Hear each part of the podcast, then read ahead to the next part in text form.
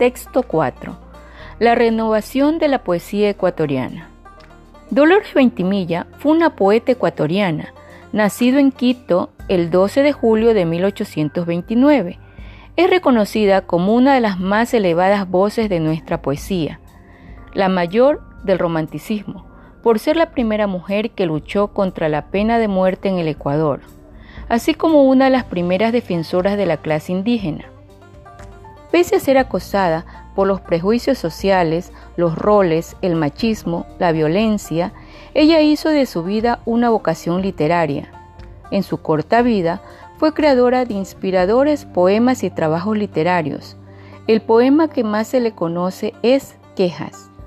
Generacionalmente Dolores inauguró el romanticismo en el Ecuador, cerrando el neoclasicismo.